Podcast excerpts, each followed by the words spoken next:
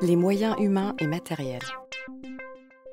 Alors, la veille, les moyens. Les moyens tout d'abord humains. Euh, comment travaillons-nous? Donc on va faire ici état de certaines pratiques, hein. elles valent ce qu'elles valent. Euh, c'est à vous ensuite de, vous accommoder de, ce qui vous sera proposé.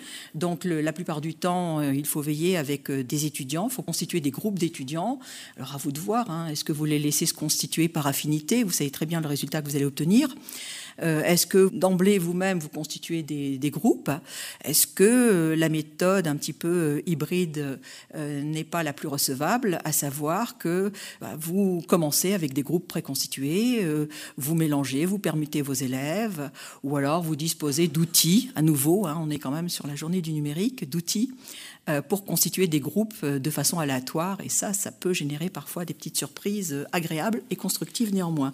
Donc il existe des outils dans lesquels vous allez euh, euh, saisir les noms de vos élèves et qui vont vous permettre de générer euh, des, groupes de façon aléatoire.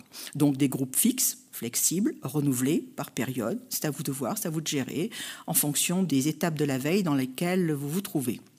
Ces groupes il va falloir euh, leur expliquer que vous êtes là pour euh, piloter, pour encadrer, pour répondre aux questionnements, pour euh, essayer de contourner les difficultés.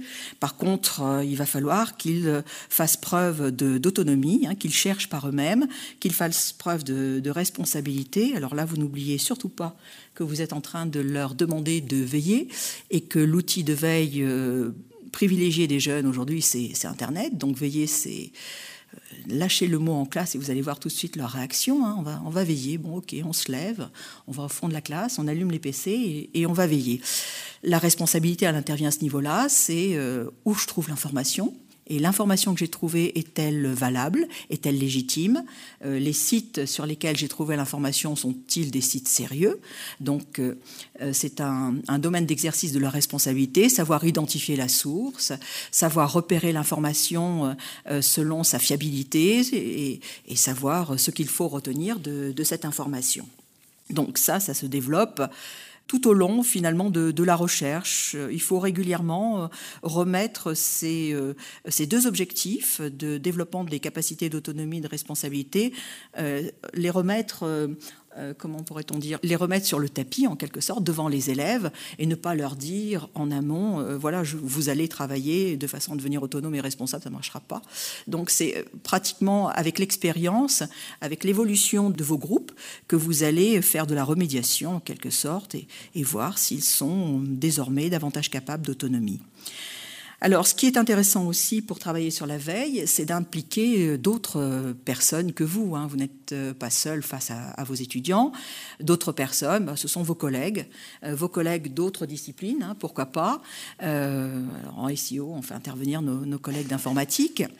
Maintenant, ça peut être euh, des, professeurs euh, d'histoire géo, ça peut être euh, des professeurs de, culture générale, en BTS par exemple, sur le thème de, la mémoire.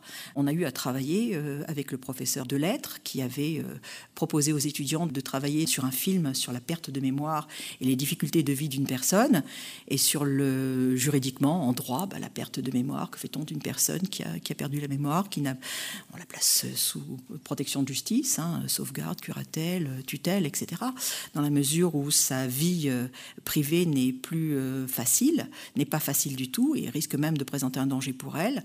Voilà, donc il y a toujours des possibilités de, faire le lien. Maintenant, il y a un interlocuteur aussi qui est privilégié dans ce domaine-là, c'est, euh, alors je dis toujours la documentaliste, hein. donc ça peut être, oui je sais, ça peut être très intéressant parce que elle a l'habitude bien plus que nous de chercher la de classer l'information, d'organiser l'information, de propulser l'information aux, élèves. Faites-les intervenir. Vous allez vous rendre compte que c'est bénéfice pour tout le monde, pour la classe.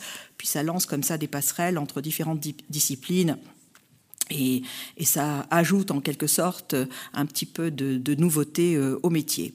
Alors le professeur, lui, doit réfléchir en amont à toute une méthodologie de la veille. Donc il existe des ressources qui sont déjà disponibles sur le net. Ce sont des ressources qui sont la plupart du temps mises en œuvre par nos collègues hein, qui ont réfléchi avant nous. Donc on ne va pas réinventer la roue.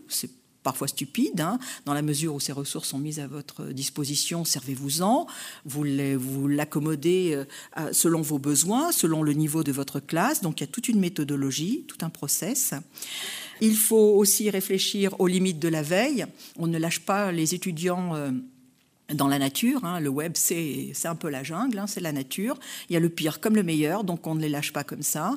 Donc il faut bien réfléchir avec eux sur euh, les limites des informations qu'ils vont trouver.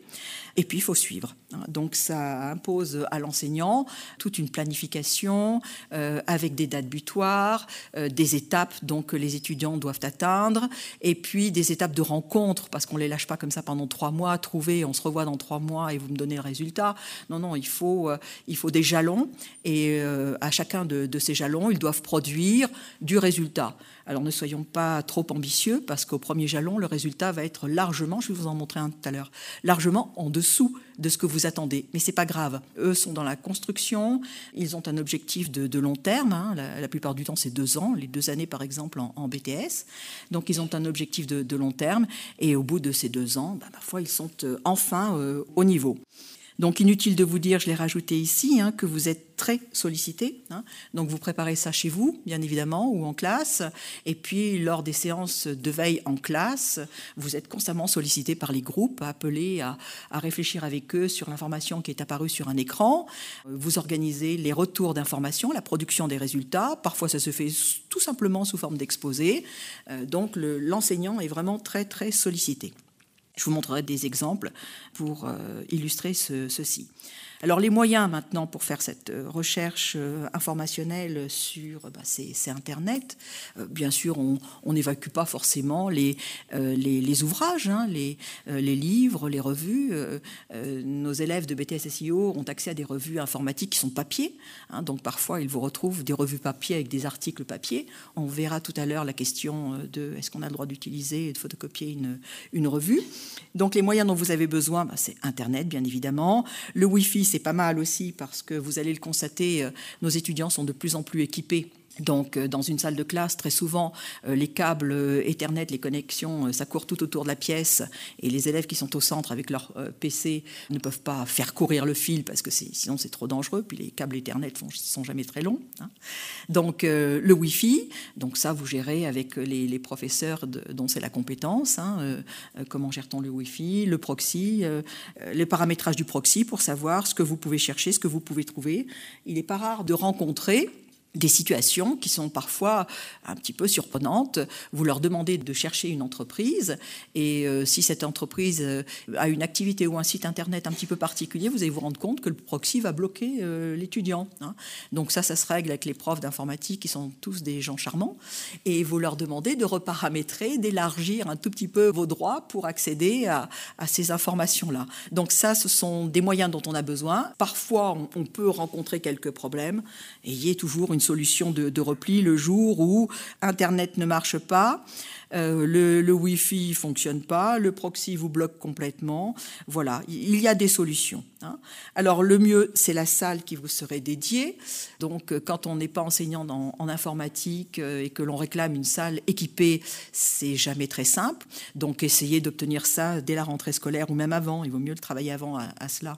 Essayez de, l'obtenir pour la rentrée. Donc la salle dédiée avec des outils, avec des tables pour bien sûr pour écrire, avec un vidéoprojecteur, mais avec euh, des connexions Internet, des ordinateurs, euh, avec des casques son parce que vous avez des étudiants euh, qui vont trouver des, vidéos, et certaines sont très très intéressantes. Alors vous voyez tout de suite, quand vous avez cinq groupes d'étudiants, dont trois ont trouvé des vidéos intéressantes qu'ils vont visionner, et vous aussi, bah, le casque son est tout à fait indiqué pour éviter que tout le monde entende la vidéo. Alors globalement, j'ai pas eu à faire acheter de casque son par l'établissement, les élèves les ont. Hein. Donc euh, il faut utiliser les, moyens du bord. Hein. Ils sont toujours très équipés. Les outils pour veiller. Alors la plupart du temps, nous, on cherche à utiliser des outils gratuits parce qu'on n'a pas les moyens. Donc la plupart du temps, les outils sont gratuits. Alors les outils vont vous permettre de, faire quoi?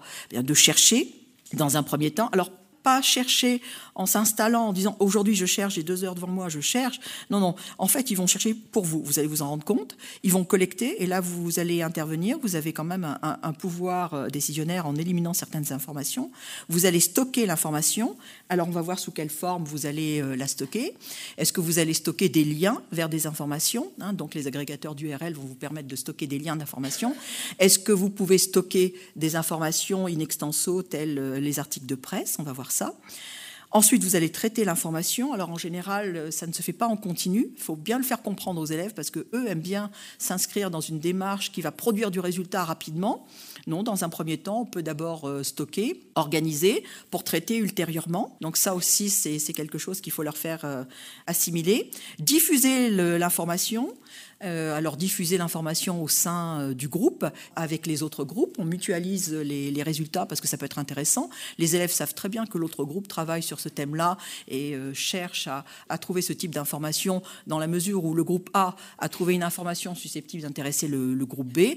On mutualise. Donc pour cela, on a l'ENT du, lycée qui permet de déposer des informations et les autres viennent chercher l'information qui les intéresse et puis diffuser comme je le fais aujourd'hui lorsque les étudiants euh, produisent du résultat, euh, soit un exposé, soit euh, un QCM, soit une vidéo qu'ils ont réalisée, soit un diaporama par exemple, eh bien on diffuse l'information sous ce, sous ce format-là.